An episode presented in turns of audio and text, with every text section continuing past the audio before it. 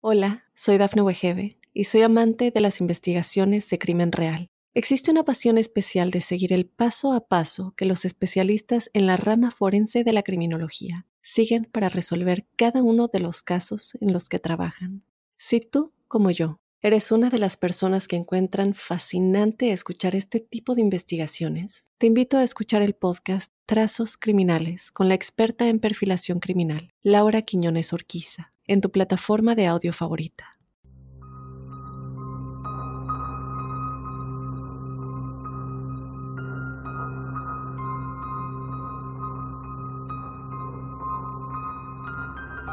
Dan Mikalak todavía puede recordar vívidamente cuando su padre llegó a casa enfermo y herido después de que algo sucediera en los bosques del lago Falcon en Manitoba, Canadá el fin de semana largo de mayo de 1967.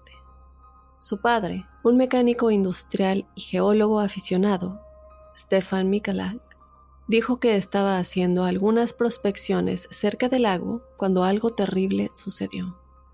Este incidente cambiaría y trastornaría su vida y la de su familia para siempre.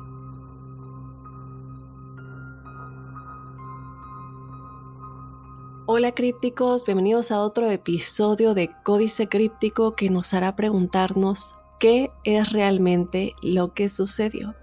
Yo soy Dafne Wegebe, si eres nuevo en este podcast, te invito a que te quedes, te invito a que te unas a la comunidad críptica, a que te suscribas o nos sigas, dependiendo en la plataforma en la que nos estés escuchando.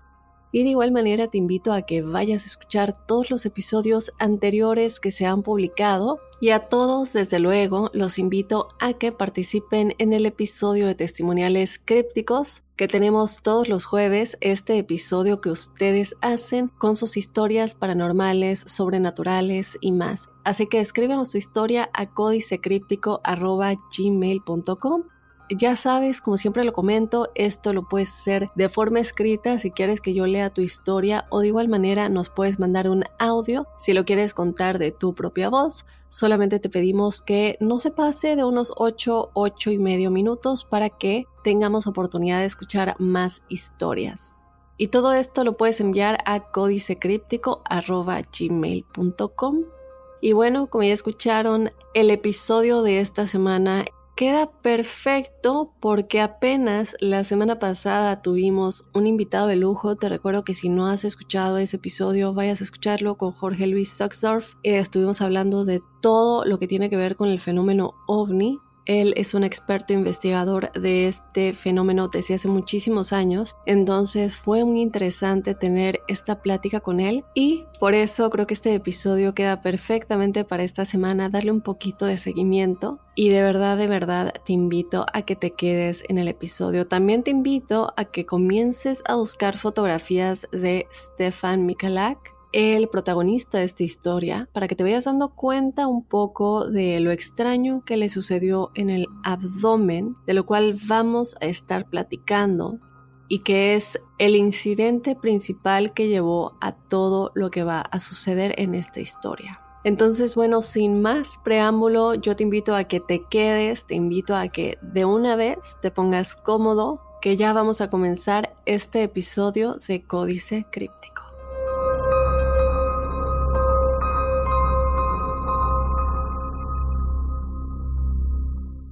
Hola, soy Dafne Wegebe y soy amante de las investigaciones de crimen real. Existe una pasión especial de seguir el paso a paso que los especialistas en la rama forense de la criminología siguen para resolver cada uno de los casos en los que trabajan. Si tú, como yo, eres una de las personas que encuentran fascinante escuchar este tipo de investigaciones, te invito a escuchar el podcast Trazos Criminales con la experta en perfilación criminal, Laura Quiñones Orquiza en tu plataforma de audio favorita. Muy bien, crípticos, comenzamos ya con el episodio de esta semana. Y para comenzar, los voy a llevar a 1967. ¿Qué sucede este año con esta historia? Bueno, el protagonista, Stefan Mikalak, se encontraba buscando oro en un bosque de Canadá, cuando detrás de él escuchó una conmoción repentina que sonaba como si muchos gansos, los cuales, cabe aclarar, están siempre en esta área, se hubieran asustado y de pronto comenzaron a volar en diferentes direcciones. Entonces, en ese momento, Stefan deja su pala, deja su pico, se pone de pie, se da la vuelta y lo que él dijo que sucedió a continuación se conoce como el incidente del lago Falcon y se considera como una de las historias sobrenaturales más creíbles de todos los tiempos. Y ya que estamos en 1967, ahora sí los voy a llevar una fecha muy específica. Esto va a ser justo antes de las 11 de la noche del 20 de mayo de ese año, de 1967. Él, Stefan Mikalak, tenía 50 años y esa noche él ingresó tambaleándose al hospital Misericordia en Winnipeg, Canadá. Stefan estaba tan débil físicamente que su hijo mayor, Mark, estaba ahí con él, sosteniéndolo físicamente y ayudándolo a entrar al hospital. Cuando las enfermeras ven esto, los ven entrando al hospital, tambaleándose, saben que algo está mal con el hombre mayor de estos dos. Enseguida caminan hacia ellos para ayudarlos, preguntarles, bueno, ¿qué, ¿qué, es lo que está sucediendo? ¿Qué le pasó? ¿Por qué está así? En ese momento, Stefan comenzó a sentirse muy incómodo. Para empezar, apenas puede hablar, pero también dijo que no quería que le siguieran preguntando cosas porque no podía explicar lo que le había sucedido. Pero las enfermeras se dan cuenta claramente que el mayor dolor que él está indicando es en el estómago y en el pecho. Entonces deciden verlo antes para saber a dónde llevarlo exactamente y se dan cuenta que tiene quemaduras en el pecho y en el estómago. Él sí indicó que tenía un dolor de cabeza terrible, cegador, que no podía ni siquiera pensar y que también tenía tantas náuseas que apenas podía caminar por esto. Las enfermeras sabían claramente que esto se trataba de una emergencia y que tenían que tratarlo de inmediato. Entonces, crípticos rápidamente lo llevan por el pasillo hasta una habitación eh, para examinarlo y luego de un par de minutos entran los médicos a la habitación y le pidieron a Stefan que por favor les mostrara sus quemaduras. En este momento, crípticos, Stefan, que ya está acostado boca arriba en la mesa, en esta mesa para ser examinado, baja las manos lentamente se agarra la parte inferior de su camisa, la levanta y los médicos quedaron atónitos por lo que vieron en su estómago. Ahora, lo extraño de todo esto es que no era cualquier quemadura. En este caso había un patrón de quemaduras muy extraño que ninguno de ellos había visto antes. Entonces los médicos se acercan a él para ver mejor sus lesiones. Y mientras lo miran, le pidieron a Stefan que explicara cómo es posible que las quemaduras que él tenía tuvieran este patrón. Ahora bien, una de las cosas que los médicos percibieron es que Stefan se veía muy preocupado. Es decir, sí tiene todos los olores, pero obviamente ya recibieron el informe de las enfermeras, las cuales le dicen a los médicos que él no había querido explicar lo que le estaba sucediendo y después lo ven muy preocupado, sí, se siente mal, sí tiene dolor de cabeza, pero había algo más. ¿Y qué sucede? Es que Stefan sabía que si decía la verdad sobre cómo se quemó, se expondría a él y a su familia al ridículo y al escepticismo.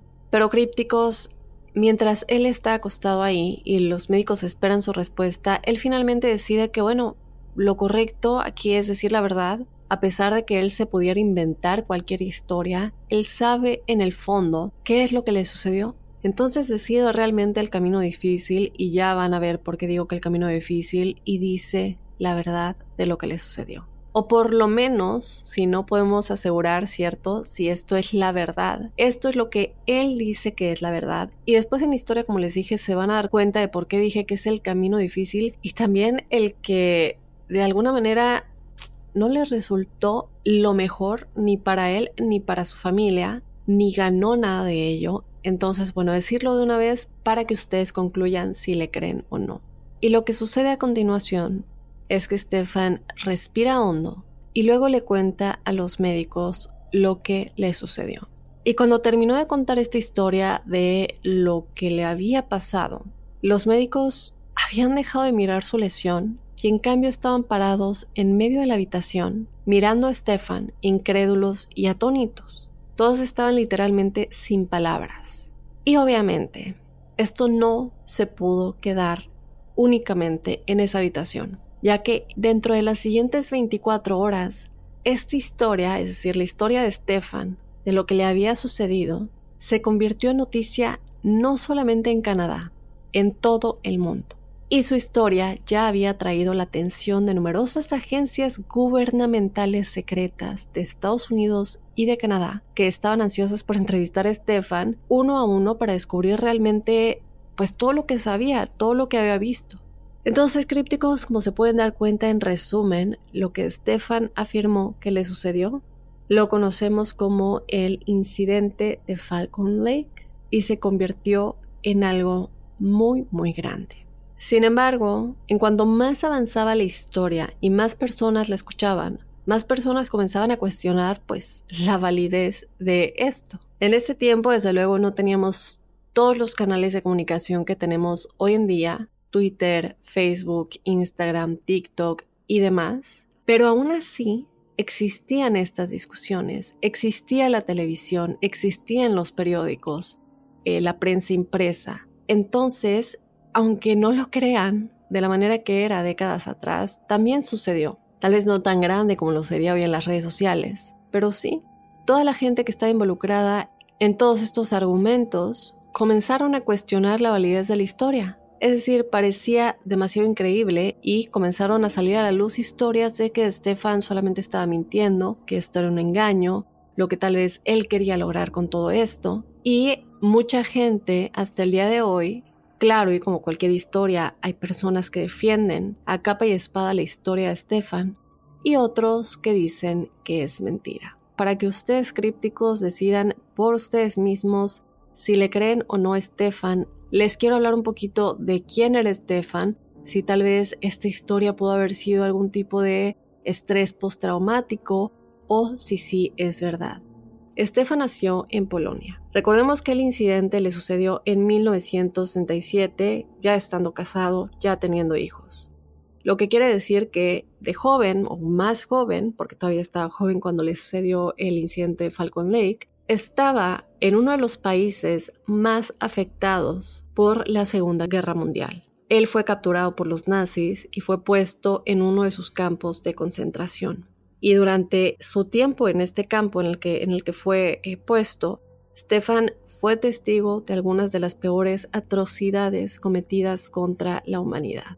En total, crípticos, aproximadamente 125 mil personas fueron retenidas prisioneras en el campo de concentración únicamente, y bueno, ustedes sabrán los millones de personas que eh, fueron afectados en la Segunda Guerra Mundial, pero únicamente en el campo de concentración en el que Stefan se encontraba, fueron 125 mil personas que fueron retenidas, de las cuales 40 mil fueron asesinadas posteriormente eh, después de haber sido puestas en un campo de exterminio, porque sabemos que había campos de concentración y campos de exterminio, y Después de que todo esto, después de que los diferentes campos fueran finalmente liberados a principios de 1945, Stefan, tratando de rehacer su vida, consiguió trabajo como traductor para el ejército de los Estados Unidos. Y con la Segunda Guerra Mundial detrás de él, él y su esposa, que también estuvo recluida en un campo de concentración, huyeron de Polonia con sus tres hijos pequeños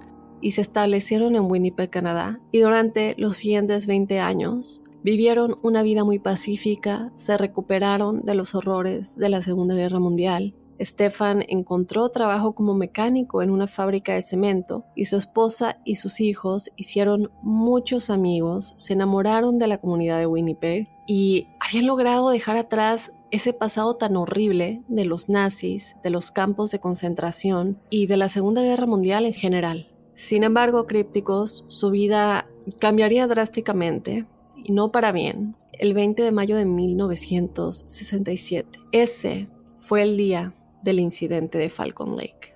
Hablemos un poco acerca de cómo es que Stefan llegó a este lugar. Stefan Crípticos era un geólogo aficionado, excavador de minerales en la Tierra, generalmente oro y plata.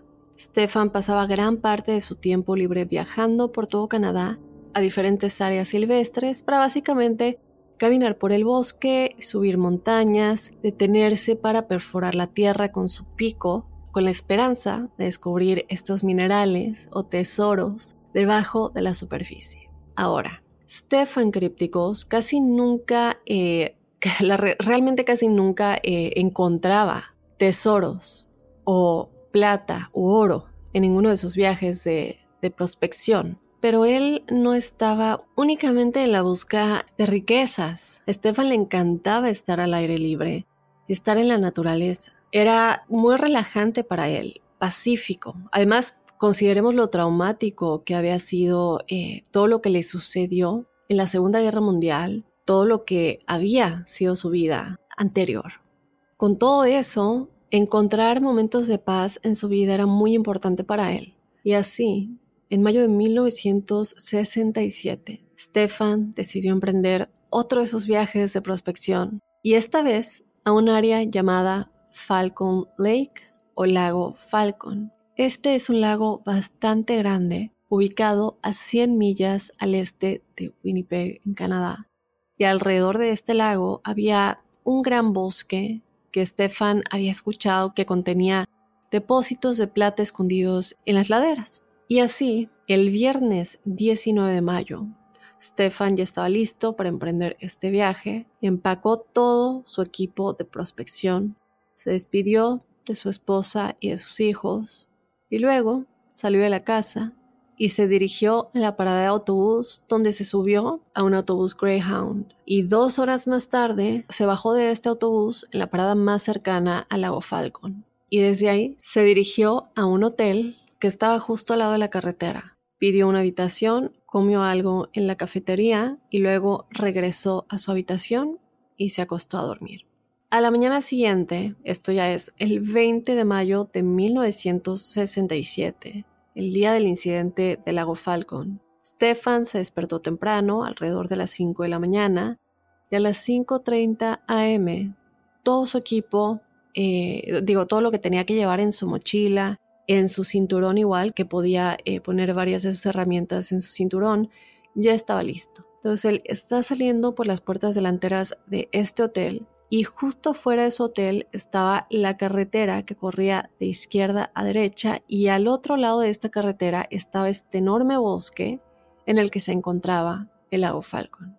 Y así crípticos, después de que Stefan sale del hotel, cruza esta carretera y comienza a caminar hacia el bosque, camina durante bastante tiempo hasta llegar al área que él estaba buscando porque no había un sendero.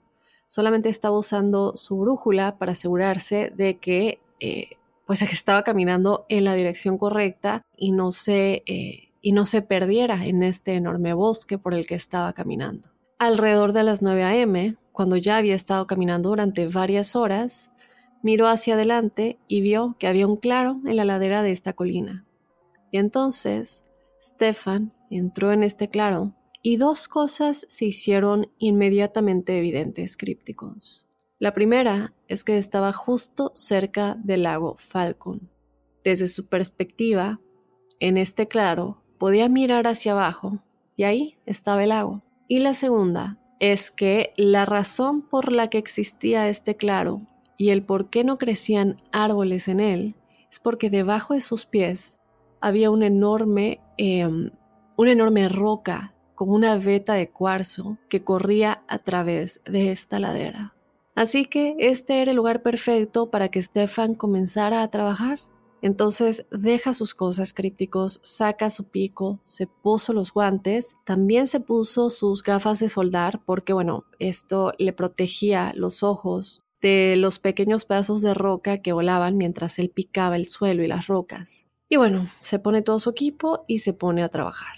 Durante el siguiente par de horas, Stefan cortó muy diligentemente esta gran roca, pero no encontró plata, no encontró oro, no encontró ningún mineral, y entonces alrededor de las 11 a.m., Stefan ya se encontraba hambriento y cansado, entonces deja su pico, se quita los guantes, se quita las gafas, se sienta en esta roca frente al lago y comienza a almorzar. Él desde luego había llevado comida, y mientras está sentado ahí disfrutando de su comida, todo lo que podía escuchar en la distancia era el sonido de estos gansos que les comenté al principio, estos gansos que están en este enorme lago haciendo pues un poco de ruido. Pero independientemente de los gansos, todo estaba completamente tranquilo. Después de que terminó de comer, se volvió a poner su equipo y regresó al trabajo, regresó a picar las rocas. Aproximadamente una hora más tarde, alrededor de las 12:15, Stefan todavía estaba picando la roca, cuando, a pesar de todo el ruido que él estaba haciendo mientras golpeaba el suelo con su pico, pudo escuchar una como conmoción muy fuerte detrás de él. Y resultó que cuando él baja el pico, se dio cuenta que se escuchaba como si los gansos estuvieran haciendo mucho ruido huyendo de algo y volando. Entonces deja caer su pico, toma sus gafas, se las pone en la frente, es decir, las tiene en los ojos, se las sube y luego se puso de pie, se dio la vuelta y miró hacia el lago donde escuchó a todos estos gansos como enloquecer. Y lo primero que notó fue que había algunos gansos crípticos en el lago que parecían estar volando en diferentes direcciones, lo cual ya era muy extraño. Desde luego tienen que estar asustados para estar volando en tan diferentes direcciones al mismo tiempo, en tanta conmoción. Lo que le dejaba saber a Stefan que pareciera como si algo los hubiera asustado. Pero lo que realmente llamó su atención de inmediato y lo que posiblemente asustó a los gansos eran dos objetos rojos brillantes que estaban volando lentamente a través del lago hacia él. Un poco bruscamente sobre donde estaban los gansos. Hola, soy Dafne Wegebe y soy amante de las investigaciones de crimen real. Existe una pasión especial de seguir el paso a paso que los especialistas en la rama forense de la criminología siguen para resolver cada uno de los casos en los que trabajan. Si tú, como yo, eres una de las personas que encuentran fascinante escuchar este tipo de investigaciones, te invito a escuchar el podcast Trazos Criminales con la experta en perfilación criminal, Laura Quiñones Orquiza, en tu plataforma de audio favorita. Ahora, estos objetos eran cilíndricos, parecían tener unos 30 o 40 pies de ancho, no tenían ningún tipo de emisión saliendo de ellos no estaban haciendo ningún tipo de ruido, simplemente se dirigían lentamente hacia donde estaba Stefan.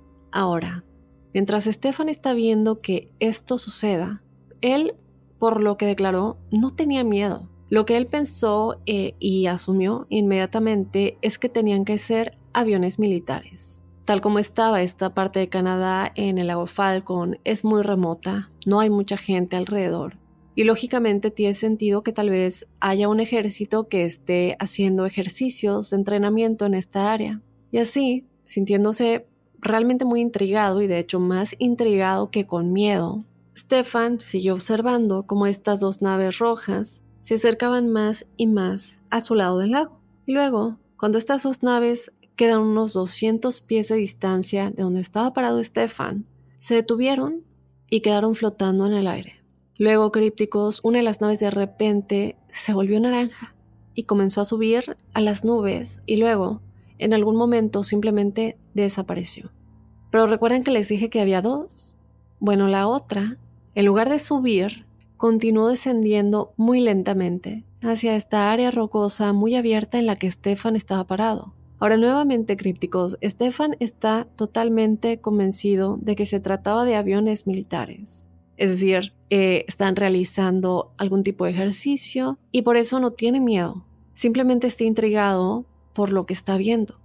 Y de hecho en ese punto, él eh, como que se había convencido a sí mismo de que este segundo avión, que ahora iba a aterrizar en esta zona rocosa en la que él se encontraba, seguramente había experimentado algún tipo de problema y que estaban aterrizando para arreglarlo. Stefan incluso pensó para sí mismo, bueno, yo soy mecánico, Tal vez puedo ayudar al piloto o pilotos con lo que, eh, con lo que sea que esté pasando. Y una vez que la nave finalmente aterrizó en las rocas a unos 150 pies de distancia de Stefan, lo que sucedió fue muy extraño, ya que volvió a cambiar de color, ahora de rojo a acero inoxidable, con ese color naranja que tenía anteriormente únicamente quedándose como un brillo alrededor. Y otra cosa es que se encendió una luz púrpura muy brillante de la que Stefan solo se dio cuenta porque había un par de pequeños agujeros en el exterior de esta nave por donde se veía esta luz púrpura. Eh, pero estos pequeños como rayos de luz púrpura crípticos que salían de esta nave eran tan brillantes que Stefan ya no podía ver directamente a la nave. Entonces recuerda que tiene las gafas de soldar en su frente, así que las baja, se las pone sobre los ojos y estas gafas tenían una especie como de tinte, era como si estuviera mirando a través de unas gafas de sol.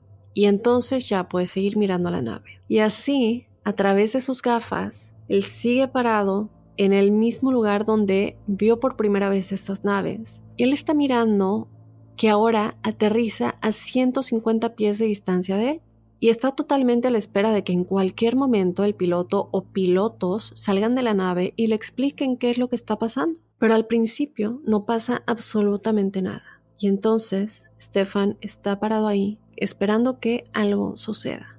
Cuando se da cuenta que tiene su cuaderno de bocetos en el bolsillo. ¿Por qué digo esto? Porque a Stefan le encantaba hacer bocetos, le encantaba dibujar en sus viajes de prospección, así que pensó que mientras esperaba que saliera eh, el piloto o pilotos, haría un bosquejo de la nave. Y así, durante los siguientes minutos, eso fue lo que hizo. Y realmente durante este tiempo no sucedió nada.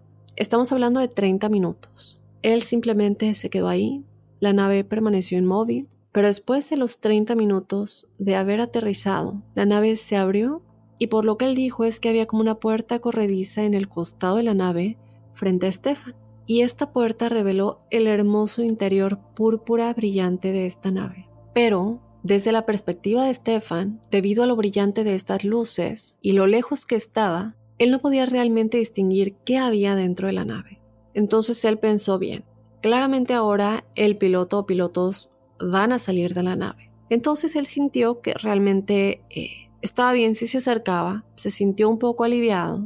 Él estaba parado ahí, como les dije, esperando que alguien saliera y poder hablar con quien quiera que estuviera dentro. Pero de nuevo, no pasa nada. Y entonces, sintiéndose, no sé, simplemente curioso, decide, ok, voy a caminar, voy a seguirme acercando y voy a gritar por, no sé, esa puerta abierta al piloto que pues no sé si están bien, qué es lo que está pasando. Entonces comienza a abrirse camino a través de esta área rocosa en la que él se encontraba hacia esta nave, y cuando está aproximadamente unos 60 pies de la nave, de repente se detiene, porque ahora puede escuchar desde adentro, crípticos, desde el interior de esta nave, el sonido de dos voces hablando entre sí, o lo que él cree que eran dos voces. Realmente no puede eh, decir exactamente ni tampoco puede distinguir lo que están diciendo, pero muy claramente hay comunicación dentro de esta nave.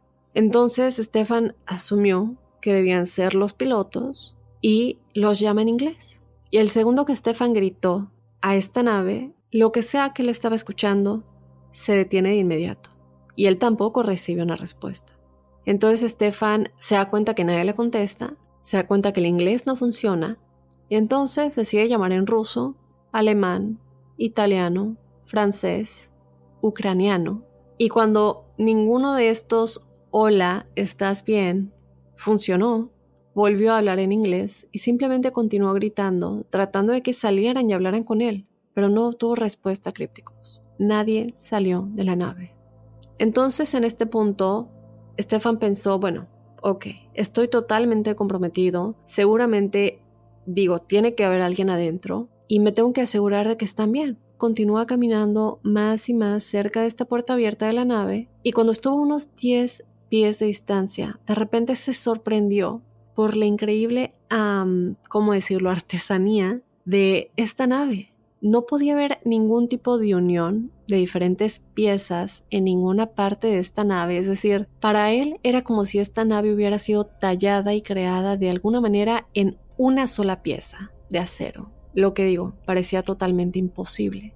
Además, Stefan notó que no había insignias en el exterior de esta nave, es decir, no había ninguna bandera, ningún nombre de una compañía o del gobierno, nada que indicara quién estaba volando esta nave. Pero Stefan siguió adelante hasta que quedó parado justo afuera de esta puerta abierta. Él está solamente a un par de metros de esta puerta y ahora está mirando directamente hacia adentro. Y no ve al piloto ni a nadie más y de hecho, debido a lo brillante que sigue siendo esta luz púrpura, él sigue con sus gafas, recordemos, es muy difícil ver lo que hay dentro. Pero lo que sí puede ver claramente es que había una especie de panel en la parte trasera de la nave con muchas luces como intermitentes, casi como una computadora. Y había otros tipos de columnas de luz moviéndose dentro de la nave en eh, como diferentes ángulos. Pero después de mirar hacia adentro, por solo unos segundos, la puerta se cerró de repente. Y Stefan, sin pensarlo realmente, extendió la mano y tocó la nave. Y en el segundo que hizo eso, sucedieron dos cosas. La primera es que en la mano con la que tocó la nave, él llevaba un guante de soldadura. Y en el segundo que hizo contacto con la nave, su guante de cuero, cabe aclarar, comenzó a derretirse. Es decir, ni siquiera se incendió. Simplemente comenzó a derretirse instantáneamente. Y entonces comenzó a arrancárselo frenéticamente para poder quitárselo y evitar lesiones.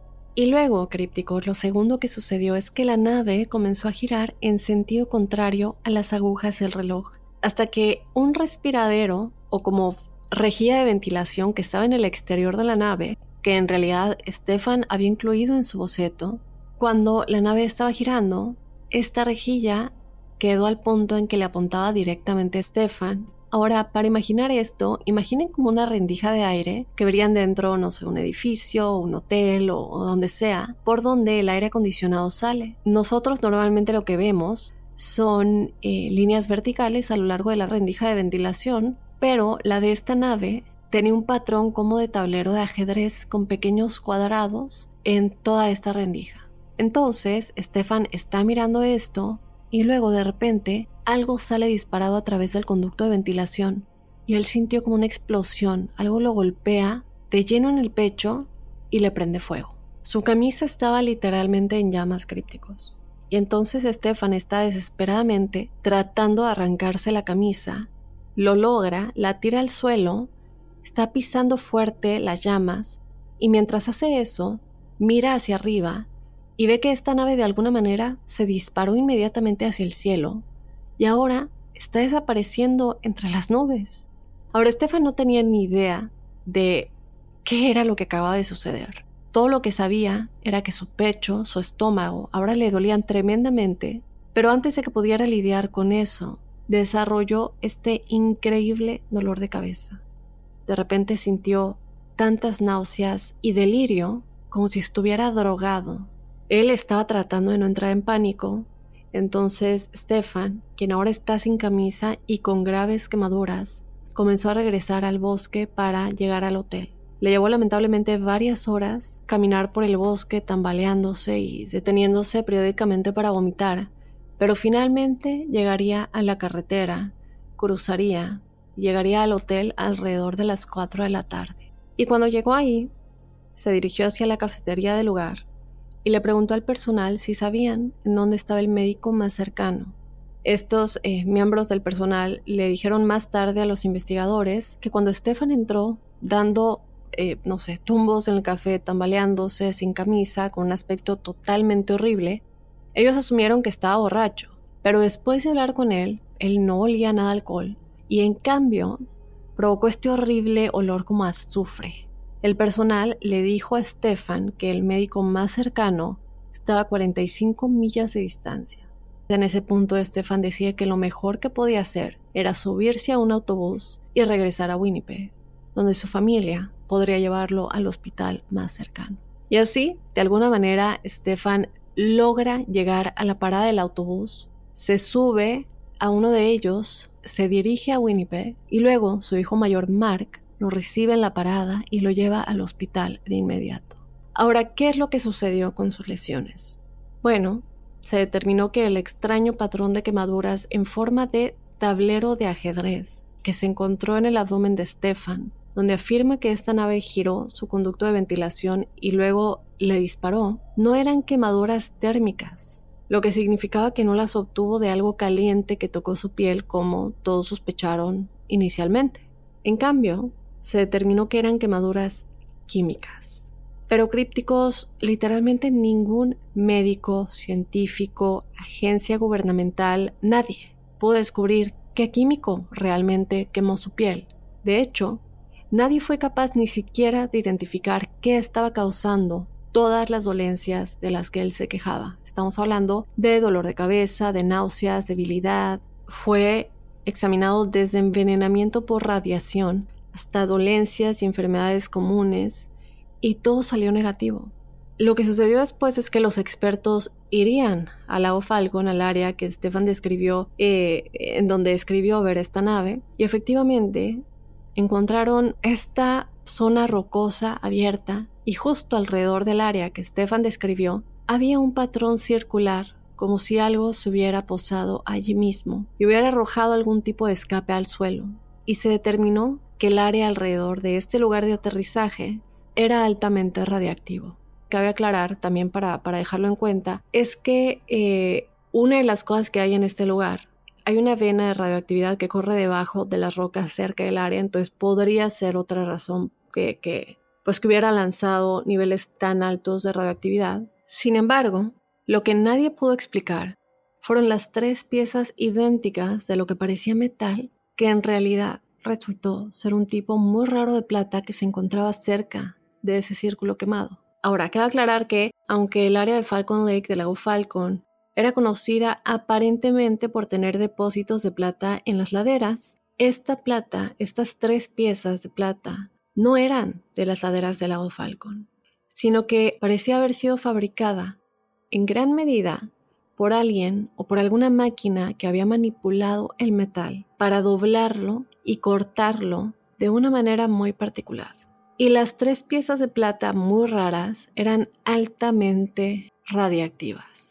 Otra cosa que encontraron fueron rastros de este tipo de plata muy rara que parecía haberse filtrado en algunas de las rocas que estaban dentro de este círculo en el que había estado esta nave que además que aclarar parecía haber estado quemado, casi como si la plata se hubiera derretido en las rocas. Pero a pesar de estas pruebas que parecen sugerir que Stefan realmente vio alguna nave aterrizar en estas rocas, y a pesar del hecho de que el gobierno de Estados Unidos y el gobierno de Canadá investigaron a fondo este caso y no pudieron desacreditarlo, la gente seguía pensando, o mucha gente, que él estaba tratando de engañar a la gente.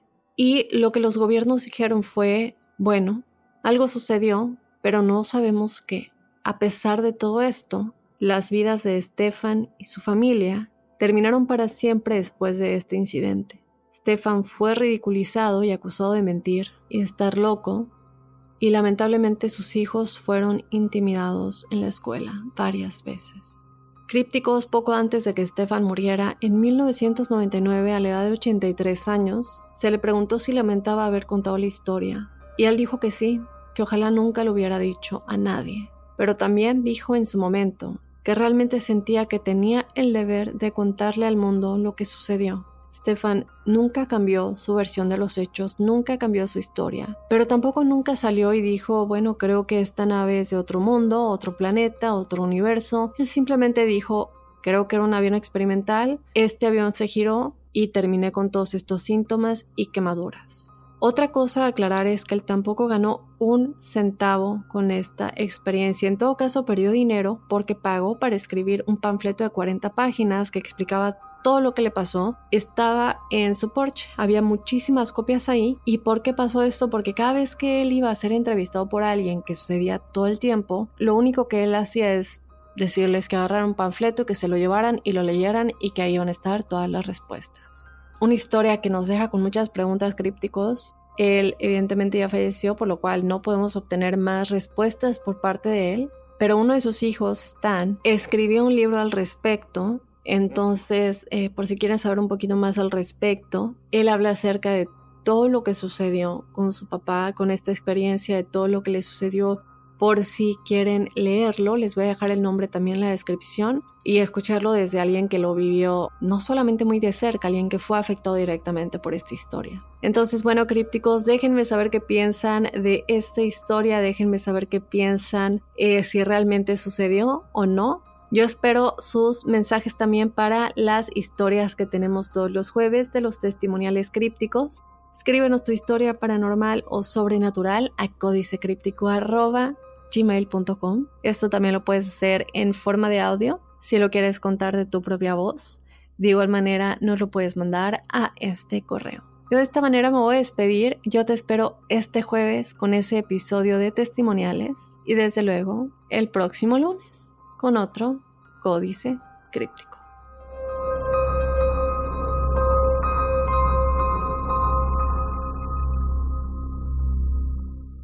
Hola, soy Dafne Wegebe y soy amante de las investigaciones de crimen real. Existe una pasión especial de seguir el paso a paso que los especialistas en la rama forense de la criminología siguen para resolver cada uno de los casos en los que trabajan. Si tú, como yo, eres una de las personas que encuentran fascinante escuchar este tipo de investigaciones, te invito a escuchar el podcast Trazos Criminales con la experta en perfilación criminal, Laura Quiñones Orquiza en tu plataforma de audio favorita.